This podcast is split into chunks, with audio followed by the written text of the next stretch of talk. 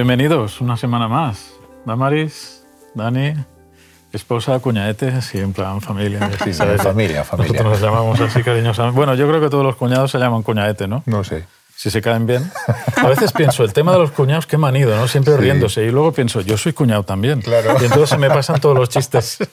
¿Te Sí, sí, sí. Bueno, lección 4, ¿eh? ¿Y qué título? Ya anunciábamos la, la semana eh, anterior, por las malas. Pff. Y el título te pone un poco a temblar, ¿no? Empezamos. Texto de memoria. Esperaré pues a Jehová, el cual escondió su rostro de la casa de Jacob, y en él confiaré. Uf, ¿Cuánta amiga tiene esto? Eh, Recordáis eh, la experiencia que cuenta aquí, que hay que resaltarla, porque es muy simpática, la experiencia de la niña, que casa en incendio, cuarto piso, eh, mucho humo, los bomberos diciendo a la niña, salta, salta, ¿qué tal? Y hasta que no viene el papá, y le dice a la niña, salta, y entonces la niña salta, ¿no? Claro, porque la niña es ciega. Entonces no ve la red. Es una historia muy bonita Muy chula, ¿no? muy que hemos querido destacar porque empezar con esta historia es inspirador. Y salta a la voz de su padre, sin ver dónde está la red. Y dice la historia que narra el librito que la niña no se hizo ningún daño, ninguno de sus huesos sufrió ningún daño porque estaba relajada después de caer en- Desde un cuarto desde una piso. Desde un distancia cuarto piso. desde un cuarto piso, ¿no? a la red. Que lo habitual pues es que si estás tenso pues te rompas algo, ¿no? Qué cosas. ¿eh? Interesante, ¿no? Sí, sí. A mí me recuerda esta la historia. Yo, basándome en historias como esta, yo decía, como estaba solo con, con mi hija, la mayor, durante la época de mi vida complicada, entonces dije, yo quisiera que ella confiase, aprendiera a confiar en mí. Así que, basándome en historias como esta que yo había leído, dije, "Mm, tengo que enseñar desde pequeñita a confiar en su padre. Así que más de una vez la subía en un muro que había cerca de casa, decía, tírate, cariño, tírate. Al principio yo reconocer que la pobre me miraba diciendo, mi padre se ha vuelto loco. Pero finalmente, después de, de haberse lanzado la primera vez, entonces sí que vio que la cogía y que además al cogerla pues jugaba con ella y tal, entonces ya lo cogió como un juego, eso de subirse, tirarse, papá, me tiro, digo, sí, pero avísame siempre, ¿eh? que esté preparado, no vaya a ser que te tires. Y, y sé que se hizo un juego bonito que curiosamente luego me hace pensar, porque según fue creciendo, em, cada vez es más complicado. Y es un poco lo, lo que nos pasa a nosotros, ¿no? Según vamos creciendo, al Sí. principio somos tan inocentes como criaturillas que confiar en Dios se nos hace fácil. Entendedme. Sí, se sí, nos sí, hace sí. más natural. Pero según vamos creciendo, empezamos a darle vueltas a la cabeza ahí. ¿Y si resulta? ¿Y si ahora peso mucho? ¿Y si ya no es como antes? Y, empezamos a introducir otros elementos que hace que nuestra fe vaya mermando, nuestra Sí. confianza en nuestro Padre vaya mermando hasta el punto en el que volvemos a escuchar, pero tírate que... sí, hombre, eso cuando era pequeño, ahora ya no. Ya hombre, Curioso este reflexión. relato, ¿no? Porque mm, es verdad que, digo yo, la madurez, si la madurez sirve para no confiar en Dios, prefiero quedarme entonces qué clase de madurez es, ¿no? Piensas, fíjate, de pequeño, la- pues, sed como niños, tal, que no sea como un niño no entrará en el reino de los cielos, dices que es verdad. ¿Cómo confío en Dios cuando mis prejuicios, mis miedos, mi background, mi experiencia, mis recuerdos me tienen limitado cuando Dios me dice, tira para adelante? Y dices, como aquel que estaba colgando un precipicio, ¿no? Y dice, Ay, pero, pero hay alguien más, decía el chiste, no vamos a hacer a colación ahora.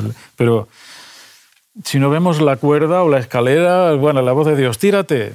Eh, bueno, ya, tírate, pero mm, el vértigo, ¿no? La madurez te dice, no, no es razonable tirarse. Y la, la- la palabra de Dios está llena de momentos en que Dios nos dice cosas inesperadas. Bueno, si yo hubiera tenido que montar eh, el futuro del- del- de la nueva estructura, como lo hizo Jesús, eligiendo aquellos doce, no pasa el filtro de un consejo de iglesia ninguno. y Jesús de entrada elige a 12 que dices, vaya pandilla, Vaya ojo, ¿eh? ¿cómo va a hacer para funcionar con estos? No, pues mira, mm, Dios es inesperado y Dios tiene el poder y Dios tiene la capacidad y te dice, tírate, pues la madurez. Bueno, entramos un poco de lleno en el, en el tema de la profecía, que también nos habla de, la llegada del Mesías, el Dios con nosotros. Podríamos leer Isaías 7, versículos 14 al 16, que son textos preciosísimos y nos vendrían bien para introducir también y continuar con esta hilo de pensamiento. Dice, pues bien será el propio Señor quien nos dará una señal. Vedla. La joven está embarazada y va a dar a luz un hijo al que llamará Dios con nosotros. Comerá requesón y miel mientras aprende a rechazar el mal y a elegir el bien. Bueno, sigue diciendo, pues antes de que el niño aprenda a rechazar el mal y a elegir el bien, quedará arrasado el país de los dos reyes que te hacen la vida imposible. Ah, es increíble, ¿eh? Qué fuerte, ¿eh?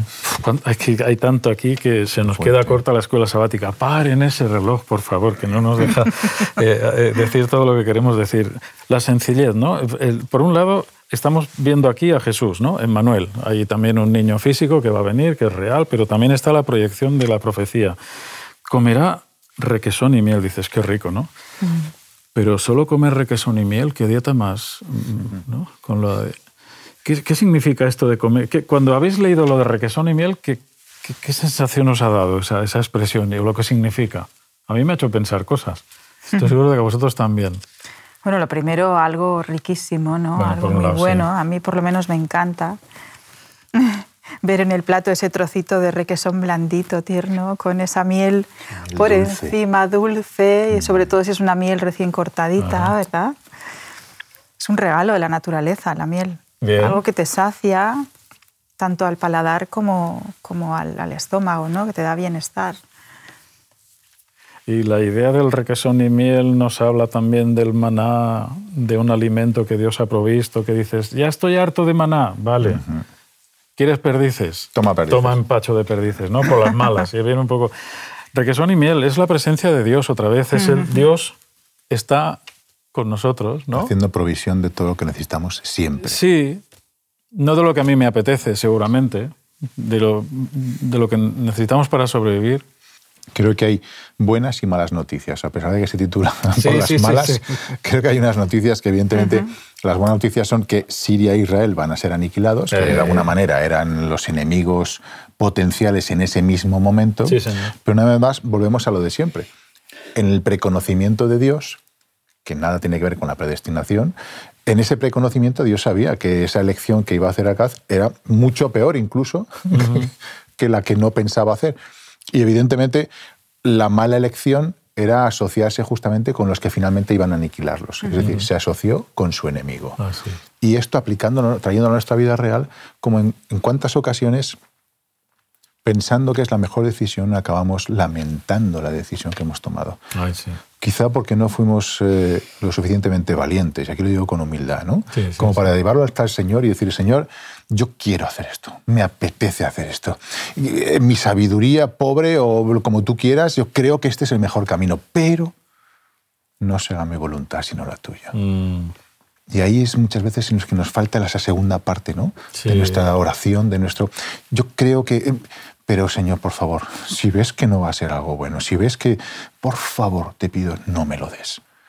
Porque tu sabiduría es mil veces mejor que cualquiera de las mejores sabidurías que podamos encontrar en esta tierra. Qué bueno. Y en mitad del conflicto, en mitad de, lo peor, de, cuando estamos en, el momento más complicado, eh, es precioso ver cómo Él está ahí, dirigiendo, porque Él está ahí hasta en los peores momentos, ¿no? Salmos 118, 9. Mejor es confiar en Jehová que confiar en el ser humano. Así es, así, es. Dios nos recuerda promesas o nos trae a, la presencia del ánimo, eh, del oído, del corazón, de la mente, las promesas para que nos fortalezcan. Y la, la idea no es mm, vas a vivir en la abundancia, voy a estar contigo, vas a comer, no busques más, no te compliques. ¿Qué gestión hubiera podido hacer el rey Acaz de todos estos mensajes? Pues muy distinta de la que hizo, porque no será por evidencias.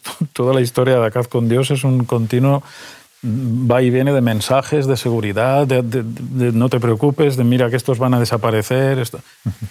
Pero mira, no sé, tenemos esa, esa, tendencia de liarla por nuestra cuenta. Bueno, es que confiar en aquello que no puedes ver, en aquello que no puedes sentir, en aquello que no puedes tocar, es que se nos ha hecho tan difícil pensando que en esos cinco sentidos y nos faltan muchos otros por definir. Pero en esos cinco en los que pasamos todo, ¿no? Nuestra experiencia personal.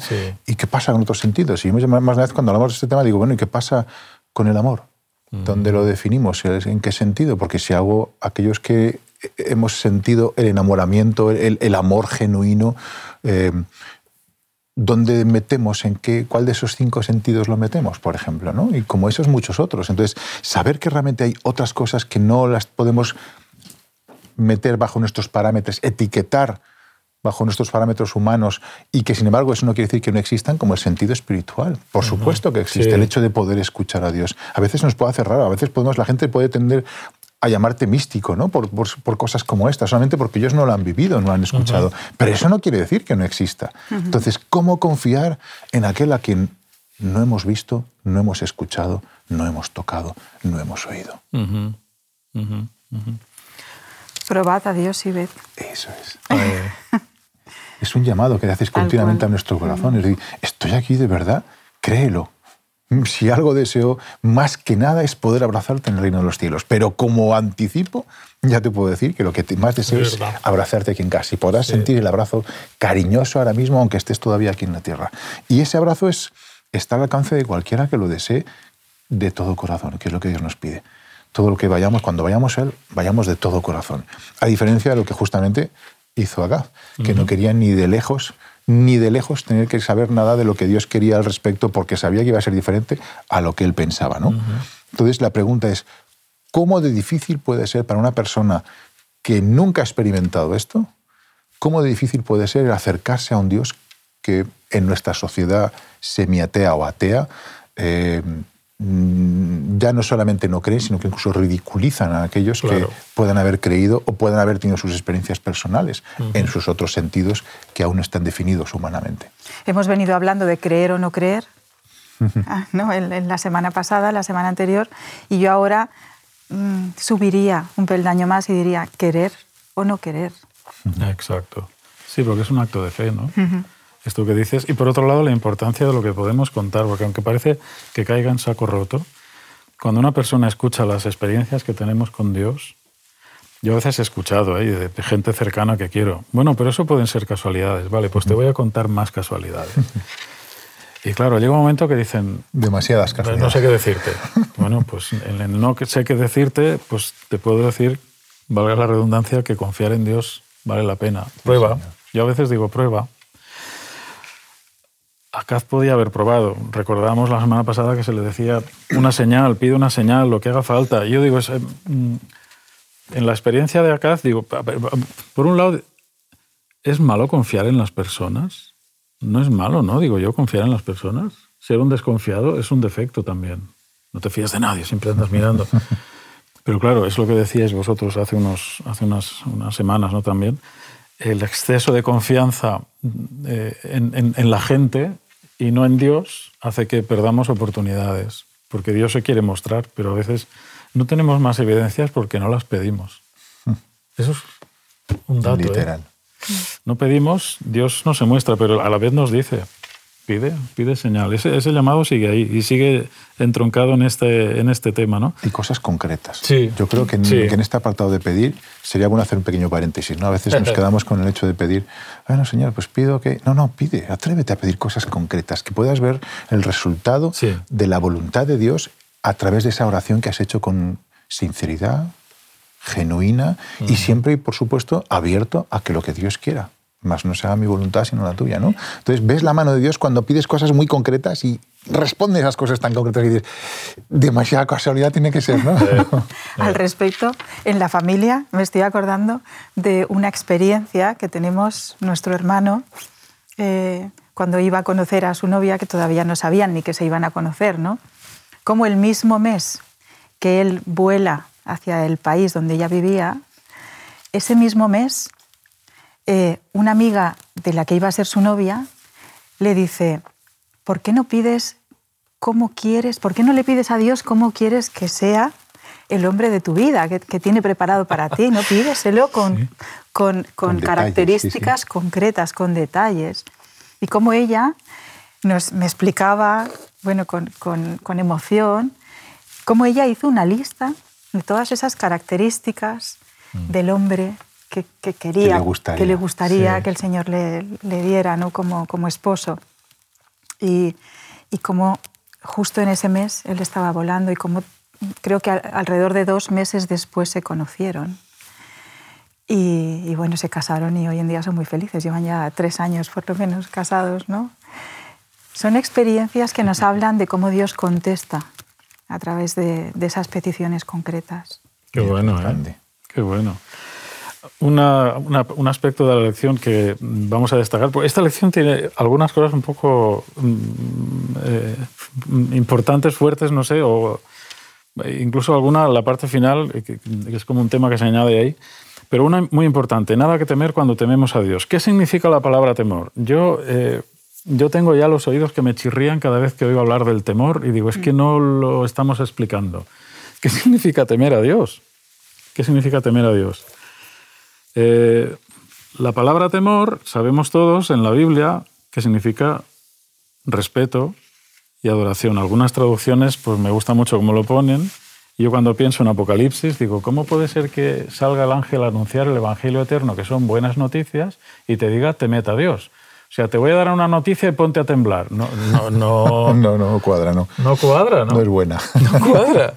Pero claro, en este libro, los, los, los, hermanos de la iglesia o todos los que vayan a escuchar estos vídeos tienen que saber que cuando se habla de temor, se habla de respeto, de adoración, y la última palabra que sería sinónima sería amor. Ama a Dios. Cuando amas a Dios, porque además lo dice el texto, en el perfecto amor no hay temor. Entonces, ¿qué clase de contradicción sería? En Apocalipsis, temed a Dios, sería obedecerle, seguirle, adorarle, respetarlo. Venerarlo, cualquier Exacto, cosa, Señor. Exacto. Entonces, este es un punto que es bueno que hayamos podido eh, por lo menos mencionar y aclarar, porque está ahí en medio, ¿no? Sí, a veces se confunde el tema del temor, ¿no? Como eh, Franklin Roosevelt, el presidente, dijo justamente eso, al único que debemos temer es al miedo mismo, ¿no? Entonces, a veces es una de esas cosas que deberíamos tener en cuenta. El miedo es evidente que quien lo pone nunca es Dios. Si algo Dios evita continuamente es confía, no temas. Se dice que aproximadamente hay unas 360 veces en la palabra de Dios que está reflejada la expresión no, no temas, no, tengas temor. Mm. Casi parece una para cada día, ¿verdad? 365 días, casi casi parece una para que cada día nos recuerde, no tengas miedo, de verdad que estoy contigo.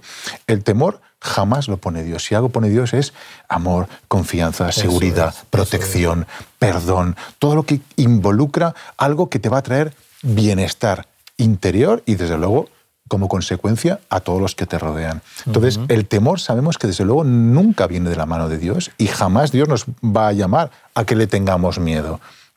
Sería algo completamente opuesto al amor. Claro. Absolutamente opuesto, eso dice su palabra. Claro. Esa es la parte que a mí me, tranquiliza, saber que eh, con Dios perdemos miedo. Ahora, está la otra parte, ¿no? No sigues un camino de vida pues acabas en un camino de muerte. Y eso, como buen padre, Dios también nos advierte. ¿Qué padre sería? ¿Qué clase de madre o de padre sería uno que tiene un hijo que está haciendo algo que, le va a arruinar la vida y no se lo dice? Te puede hacer caso, ¿no? Pero decirle, cariño, por esto he pasado yo, hazme caso que te vas a estrellar. Entonces, no es meter miedo, pero es decir, mm, advertir. Las advertencias están en la palabra. Y Dios es muy contundente cuando habla de las consecuencias de algunas cosas, ¿verdad? Y en Isaías hay mucho de eso también, pero claro, ¿qué más puedo hacer yo por mi viña? ¿no? ¿Qué puedo hacer ya por mm. coger a la persona y decirle, tú estás tonto, ¿qué te pasa? Me acuerdo de papá que una vez que con una persona de la iglesia, eh, eh, tenía mucha experiencia él, llegó a decirle, ¿no? Cogerlo por la solapa y decirle, tú despierta, le decía, despierta, muchacho. ¿Sabes? despierta, muchacho. Despierta, muchacho.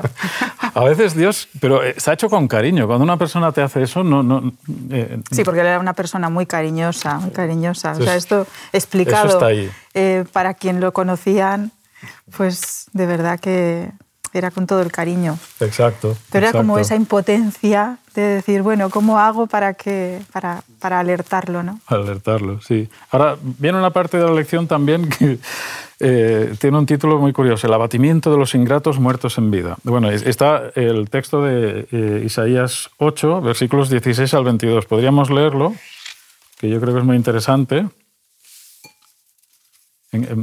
tenemos versiones distintas cada uno, eso es bueno. Dice, guardo esta advertencia, pongo sello a esta instrucción para mis discípulos. Seguiré esperando en el Señor, aunque oculte su rostro a la casa de Jacob. En Él seguiré esperando. Yo y los hijos que me dio el Señor seremos signo y presagio en Israel. Es cosa del Señor del universo que habita en el monte Sión. Ya veréis cómo os dicen, Consultad a los espíritus, a los adivinos que susurran y musitan.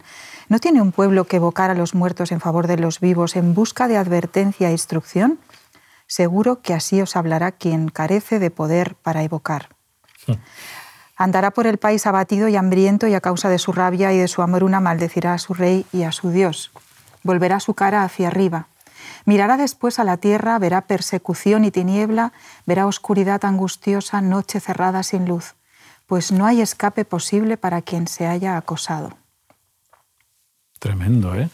Este es el, tema de las eh, que planteaban las adoraciones, o sea, la adoración a dioses paganos, falsos, ¿no? Eh, no solamente sacrificios de niños, en fin, en general de vidas a los dioses, sino, sino la cuestión sexual, que siempre estaba muy presente y era muy atractiva, y además el, tema de, la, del espiritismo, el, consultar a los muertos. La Biblia dice, para los, para los adventistas esto es muy claro, pero para quien nos escuche, la Biblia dice que los muertos nada saben y que Dios ve a quien consulta a los muertos como personas malditas. Cuidado con esto. Podríamos leer también Deuteronomio, ese es que es un texto, es una advertencia, Deuteronomio 18, una advertencia que hace Dios al pueblo de Israel antes de entrar en la tierra prometida. Y, tiene una declaración eh, tremenda, ¿eh? Del 9 al 14. Cuando entres a la tierra que Jehová tu Dios te da, no aprenderás a hacer según las abominaciones de aquellas naciones.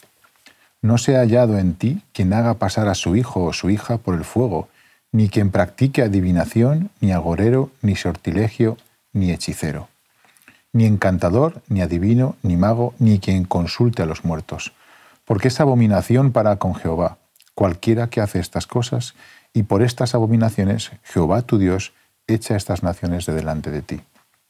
Perfecto serás delante de Jehová tu Dios, porque estas naciones que vas a heredar a agoreros y a adivinos oyen, pero a ti no te ha permitido esto Jehová tu Dios. Es, contundente en la versión del 60. Contundente, es tremendo. ¿eh? Pero es que este, la cuestión del espiritismo, de la consulta a los muertos, a los espíritus, es un, tema muy presente en nuestra sociedad y a mí me asusta pensar que los, eh, los seres humanos estamos confiando en gobernantes en diferentes países que consultan, que consultan a los muertos o hacen eh, cuestiones de adivinación para tomar decisiones. Así va el mundo.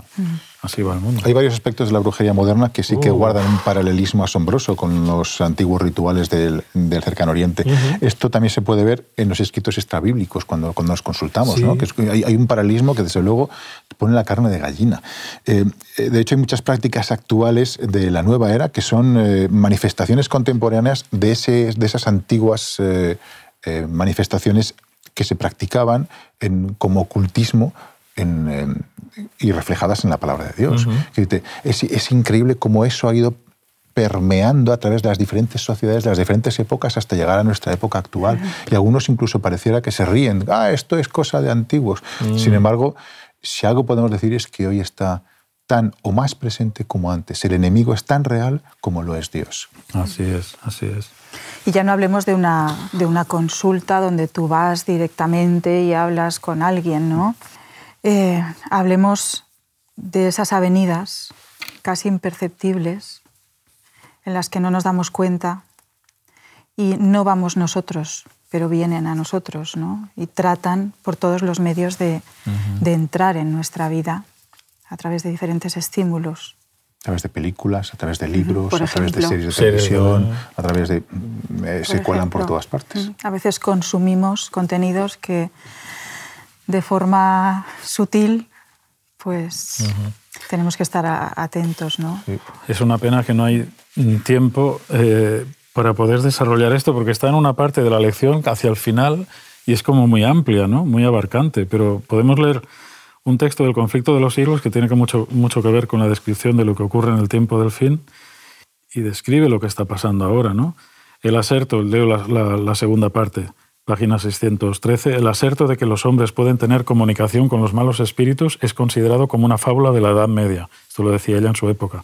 Pero el espiritismo, que hoy cuenta con centenares de miles y hasta millones de adherentes y que se ha abierto camino entre las sociedades científicas, ha invadido iglesias y ha encontrado favor entre los cuerpos legislativos y hasta en las cortes de los reyes. Este engaño colosal no es sino la reaparición bajo un nuevo disfraz de la hechicería condenada y prohibida en la antigüedad. Es que Dios dice que eso es abominación.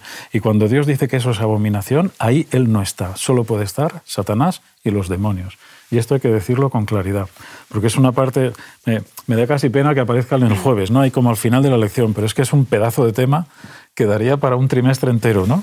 Pero bueno, eh, por lo menos lo podemos expresar y, retomar la idea de que lo que Dios quiera hacernos saber, ya nos lo ha hecho saber acerca del futuro. Dios no nos va a decir si nos vamos a quedar calvos o con quién nos vamos a casar, ni cómo nos va a ir en la vida. Nos va a decir cómo termina el mundo, cuál es su intervención y que confiemos porque todos los enemigos personales o como pueblo de Dios serán eliminados. Este es un poco el paralelismo entre la vida de Acaz y sus enemigos y nuestra vida en, el, en el momento presente. ¿no? ¿Qué destacaríamos de esta lección? Así brevemente, porque en un par de minutos, ¿Qué destacaríamos de esta lección? Hay varias cosas ahí, ¿no? Creo que... Pues personalmente me gusta mucho la idea. A mí me, me resulta conciliadora, me resulta... me da paz, me da tranquilidad pensar que Dios ya está en el lugar al que yo voy a llegar, mm. antes que yo, ¿no? Está preparando todo antes que yo. No se trata de, de hablar desde una idea determinante, eh, se trata de hablar desde el, desde el enfoque del padre que está tratando de poner algodones a su hijo en ese camino que va a recorrer, ¿no? Y él tiene ya previstas, previstos esos aprendizajes que, quiere que, que, llevemos a cabo, ¿no? Que quiere fijar en nosotros, en nuestras mentes. A mí me ha llamado mucho eh, el tema del temor, ¿no? Creo que es un tema importante. Me gusta mucho el versículo. Eh, en el amor no hay temor, sino que el perfecto amor echa fuera el temor. es, una preciosidad. es una preciosidad. Eh, el amor y el temor chocan entre sí, no pueden existir, no pueden coexistir juntos. Y saber que Dios es amor y que en la medida en la que me acerco a Él, Él va quitando los miedos que hay en mi vida, me va mostrando que tengo la seguridad, la inestabilidad que yo tengo en mi vida la compenso con la seguridad que Él me ofrece. Cuanto más cerca estoy de Él, más seguro estoy de lo que Él quiere para mi vida, que siempre va a ser lo mejor que pueda existir. Entonces, eso a mí me da una seguridad cada vez mayor cuanto más cerca estoy de él. Y al mismo tiempo me da la seguridad de saber que nadie me puede tocar sin su permiso. Qué bueno, qué bueno. Que cuando uno está en las manos de Dios, sabes que eres inmortal. Hasta que Dios determine cuál es el momento en el que tú tienes que pasar al descanso o realizar cualquier otra labor. Eso es lo bonito, ¿no? Esa seguridad que dices es que no, no, no, no, no hay temor hago las cosas que dispone en tu corazón, porque las haces, Dios está a tu lado, Él te va a dirigir, te va a proteger, te va a bendecir. Adelante, ánimo. Qué bueno. A mí me llama la atención, quizá por mi infancia, eh, yo no vengo del adventismo de cuna, entonces yo eh, conocí la iglesia a los 10 años, pero quizá por aprendizaje de mi madre, porque estas cosas se aprenden, ¿no? la superstición, el miedo, los espíritus. A mí me dio mucha tranquilidad conocer lo que dice la Biblia, de lo que pasa con los que, que mueren, ¿no? Que descansan hasta el día de la resurrección, que no tienes más contacto con ellos. Así que, por un lado, me quita el miedo a los fantasmas, por otro, empecé a pensar en los demonios. Dije, ah, pues no sé si son peor. Pero bueno, me dio mucha tranquilidad. Yo era de los niños que, fíjate el terror, que em, de mitad de la cama para abajo yo no estiraba las piernas. Yo soy un niño que ha dormido encogido como un ovillo años, durante años porque cualquier ruido que yo oía en la habitación de pequeño me parecía que era algo que no tal. Entonces me daba miedo que me cogieran los pies. Fíjate la tontería, ¿no? Pero para mí conocer la verdad fue liberación. Por eso la verdad os hará libres. Yo dije, parece mentira con la edad que tengo y que he perdido tantos miedos, pero me parece un, tema fundamental porque a veces hablamos del temor de Dios, estas cosas sí que dan miedo. Hmm. Y cuando eh, Satanás enseña este tipo de cosas a la gente, a veces las presenta de manera amable, ¿no? Los espíritus y tal, pero está la otra parte. En fin, alejémonos de todo esto y no dejemos que, que el Señor, que, no dejemos que el Señor nos deje fuera de, su luz y de su paz. ¿no? Bueno, semana que viene, Noble Príncipe de Paz, pedazo de título maravilloso, es una lección que vamos a disfrutar un montón. Es para compensar el sí, para de esta, ¿no? terminar, con esto de los muertos, porque bueno, también pues bien terminado, ¿no? pero oye, ha sido un placer estar otra vez con vosotros. Bueno, como en familia. como en familia, sí. Nos vemos dentro de un rato. Muy bien. Hasta la próxima. Hasta la próxima. Te invitamos a tener una experiencia más allá del sábado, convirtiendo tu unidad de acción en una iglesia hogar en donde la Biblia, la oración intercesora, la fraternidad y la testificación sean vuestro estilo de vida. Así experimentaremos un poder renovador en la iglesia y en el cumplimiento de la misión. Que Dios te bendiga.